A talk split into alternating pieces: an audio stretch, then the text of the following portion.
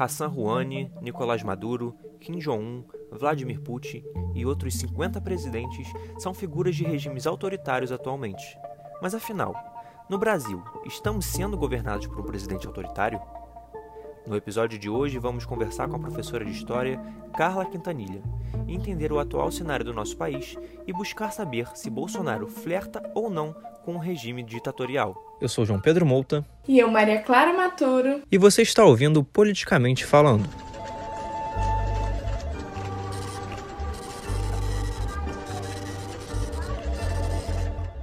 Oi, Carla, muito bem-vinda aí à nossa conversa. Olá, gente, boa noite. É, espero que estejam todos me ouvindo bem. É, muito feliz, viu, de ter sido convidada, muito animada. É, Para a gente começar, eu acho que a gente podia deixar claro aqui é, o que seria um governo ditatorial, né? Quais são as características, os principais traços desse tipo de governo? Então, o que acontece, né? O governo ditatorial, ele é qualquer tipo de governo que existe ausência da democracia. Ou seja, que a vontade da maioria da população não é respeitada, né? A gente pode pensar em várias vertentes diferentes mediante a isso, só que a principal característica é essa: é a ideia de que um grupo tome o poder, né? Às vezes um grupo, às vezes apenas uma pessoa, tá? Mas que, que é uma parte tome o poder e condense em si todas as, é, as obrigações, todas as responsabilidades, todos os deveres do Estado. Não repassando para a população o direito de também interferir, né, de também votar, de também participar da política no país. Para a gente começar, assim, existe um ponto em comum de todos os governos ditatoriais, que eu sempre falo nas minhas aulas e meus alunos estão cansados de falar, de ouvir, que são três pontos básicos, que é a censura, a propaganda e o sucesso econômico, tá? É, a censura é porque todo governo ditatorial não quer que vaze informações que possam, de alguma maneira, é, mostrar uma imagem negativa sobre ele. Né? Então, você pode reparar que toda grande ditadura que existiu no mundo existiu um controle sobre as mídias. O segundo, que eu falei com vocês, é a propaganda. E aí ela está um pouco aliada ao milagre, ao sucesso econômico. Né? O que, que eu estou querendo dizer? Todo país que está no regime ditatorial, ele quer convencer a população de que estar naquele regime é benéfico, que estar naquela situação é positivo. Então se cria uma propaganda para poder convencer as massas de que o que está acontecendo é muito bom, de que esse controle é muito positivo, porque esse controle é, é a única maneira, talvez, de sair do caos, a única maneira de conseguir respirar para fora do buraco. Então, é comum também que assim sempre apareçam é, imagens de propaganda exaltando o país, dizendo que o país está bem demais, que o país é maravilhoso, que o governo está resolvendo coisas que nunca se foi tão feliz antes num outro governo. É, um outro ponto é o milagre econômico, ou sucesso econômico. Né? Milagre econômico eu falei especificamente da, da ditadura civil-militar. Mas eles sempre querem que você acredite que o, Brasil, que o país, no caso, né, o Brasil ou qualquer outro, está crescendo economicamente. E aí perceba que os três pontos eles perpassam, porque é necessário que exista uma censura para que a informação chegue lapidada, vamos dizer assim, né, para que se passe a imagem de um sucesso econômico. É importante que você, a partir desse sucesso econômico, você crie uma grande propaganda. Então, é, enfim, são fatores que, que são feitos para, de alguma maneira, é, fazer uma massa de manobra, criar uma massa de manobra e convencer a população de que está tudo bem. Só que, na verdade, devem ser alertas para a gente, né? Porque num governo 100% democrático, existe a todo momento debates, existe a todo momento questionamentos a esse governo. É saudável, é comum, entende? Um governo democrático é saudável que a gente esteja questionando. No livro Como as Democracias Morrem, de Steven Levitsky e Daniel Ziblatt, os autores ressaltam quatro fatores apresentados por governantes que oferecem risco à democracia. O primeiro deles é a rejeição das regras democráticas do jogo, ou seja, esse presidente é contra a Constituição ou demonstra estar disposto a violar o que ela diz? Eu, eu sou realmente a Constituição. Isso. Isso aí, presidente. Senhor estadista. Como segundo fator, os autores apresentam a negação aos oponentes políticos. governante tira a credibilidade dos seus oponentes? Diz são todos criminosos e que apresentam ameaças ao país? O presidente Jair Bolsonaro voltou a divulgar um vídeo contra o Congresso e o Supremo Tribunal Federal. Parlamentares, governadores e integrantes do Supremo reagiram. Por que esperar pelo futuro se não tomarmos de volta o nosso Brasil? O presidente compartilhou por WhatsApp o vídeo convocando a população para o dia 15 de março. Basta. O Brasil só pode contar com você. Os atos foram marcados por apoiadores do presidente em defesa do governo, dos militares e contra o Congresso e o Supremo. Em terceiro lugar está a tolerância ou encorajamento à violência. O presidente elogia atos de violência política no passado e seus partidários atacam as multidões de oponentes? Pela forma como conduziu os trabalhos da casa. Parabéns, presidente Eduardo Cunha. Perderam em 64. Perderam agora em 2016. Pela família e pela inocência das crianças em sala de aula que o PT nunca teve. Contra o comunismo, pela nossa liberdade, contra o Fórum de São Paulo, pela memória do coronel Carlos Alberto Brilhante Ustra, o pavor de Dilma Rousseff. Pelo Exército de Caxias, pelo nossas Forças Armadas, por um Brasil acima de tudo e por Deus acima de todos, o meu voto é sim. Por último, mas não menos importante, a possibilidade de restringir civis ou a mídia. O governante proíbe a expansão de leis que prejudiquem certas organizações ou políticas. Agenda com Antônio Barra hoje, do que, que o senhor vai tratar? Sai fora, foi São Paulo. Você não tem moral pra perguntar nada. Se você não aprende que a Folha tá fora, a Folha é um lixo. A Folha é um lixo. Esse jornalismo que vocês fazem é um jornalismo podre. Um jornalismo podre da TV Globo. Podre, canalha. Sem escrúpulo. Vocês não prestam. TV Globo, vocês não prestam. E você consegue traçar um paralelo hoje do governo Bolsonaro é, com algum governo autoritário específico? Há muitos. é... A gente sabe que existe uma censura clara do governo Bolsonaro atualmente. Podemos falar, inclusive, da pandemia que vivemos, né? Existe uma vontade por parte do governo Bolsonaro de não é, é divulgar números que sejam assustadores sobre a pandemia. Então, o que a gente está vivendo é uma realidade maquiada, né? A gente não sabe exatamente o que está acontecendo. Outro exemplo disso, você pode perceber que é, existe uma resistência de deixar as pessoas fazerem o teste para Covid. Por que, que você não quer deixar as pessoas fazer o teste para Covid? Porque fazendo o teste você não pode mais fingir que não está acontecendo, né? fingir que esse número não está alarmante. A gente pode falar, assim, é, do governo Bolsonaro, da ideia que ele tem desse troca-troca de ministro, né? Porque, na verdade, os ministros. Pra... A gente está um mês já sem ministro da saúde, em meio à pandemia, isso não pode passar batido. Mas essa ideia de troca-troca de ministros do Bolsonaro nada mais é do que uma característica antidemocrática de não saber é, governar com o oposto, não saber governar com o diferente. Né? Ele fica trocando os ministros a todo momento porque existe um, um, um descontentamento que os ministros não façam o que ele deseja. Mas, claro, além, é claro, as características fascistas que o Bolsonaro tem, como, por exemplo, é, é, ignorar manifestações como estão acontecendo no Black Lives Matter nos Estados Unidos, que ele não se importa. É, essa ideia, as propagandas do governo que são todas feitas com crianças brancas, né? Então, o Brasil, ele parece que não tem diversidade. A gente está vivendo na Noruega, a gente não sabia.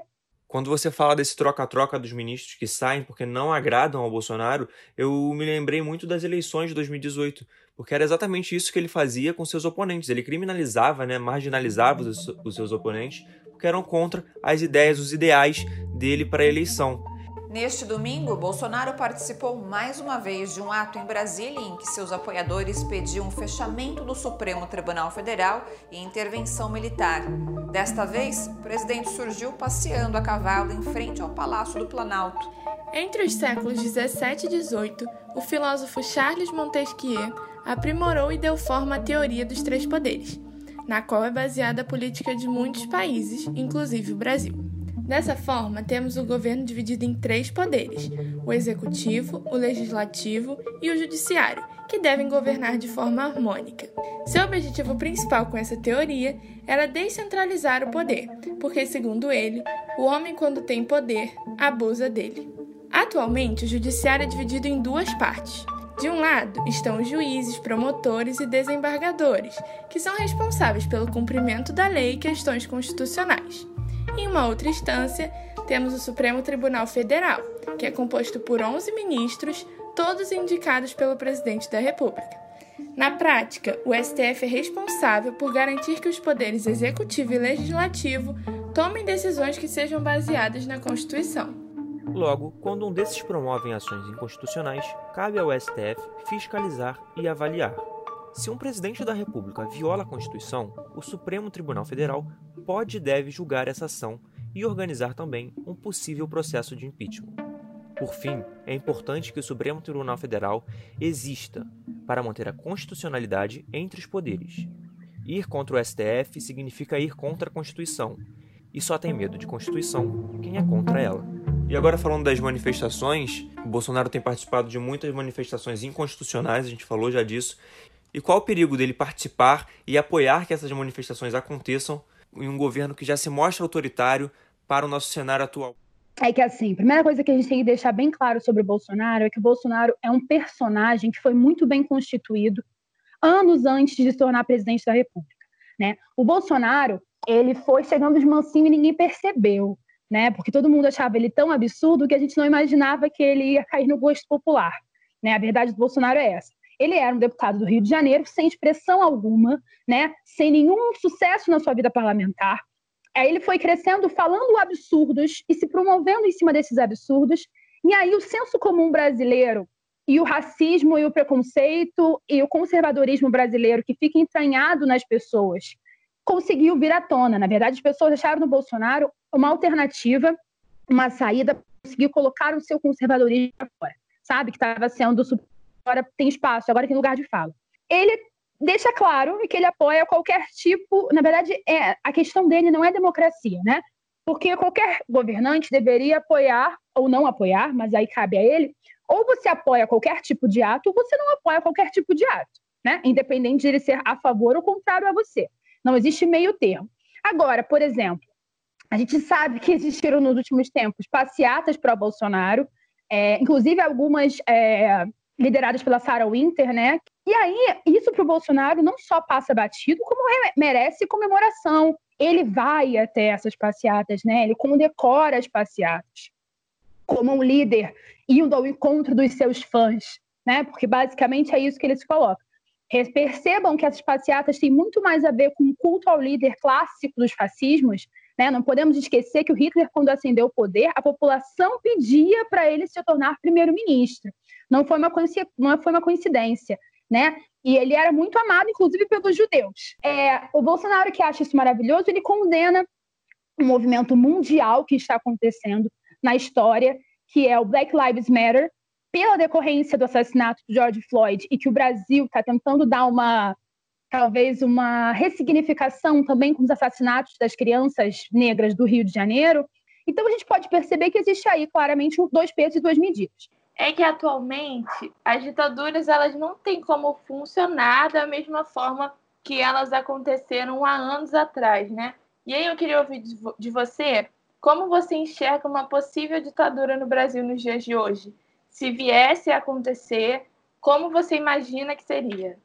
Para mim, a gente já vive uma ditadura ideológica atualmente no Brasil, né? Porque um país onde a gente não tem liberdade de expressão, onde as pessoas morrem, você não pode protestar livremente sem é, receber bala de borracha da PM, isso já é uma ditadura. Mas vamos falar de uma ditadura realmente, né, full time, tal qual foram as outras que nós vivemos.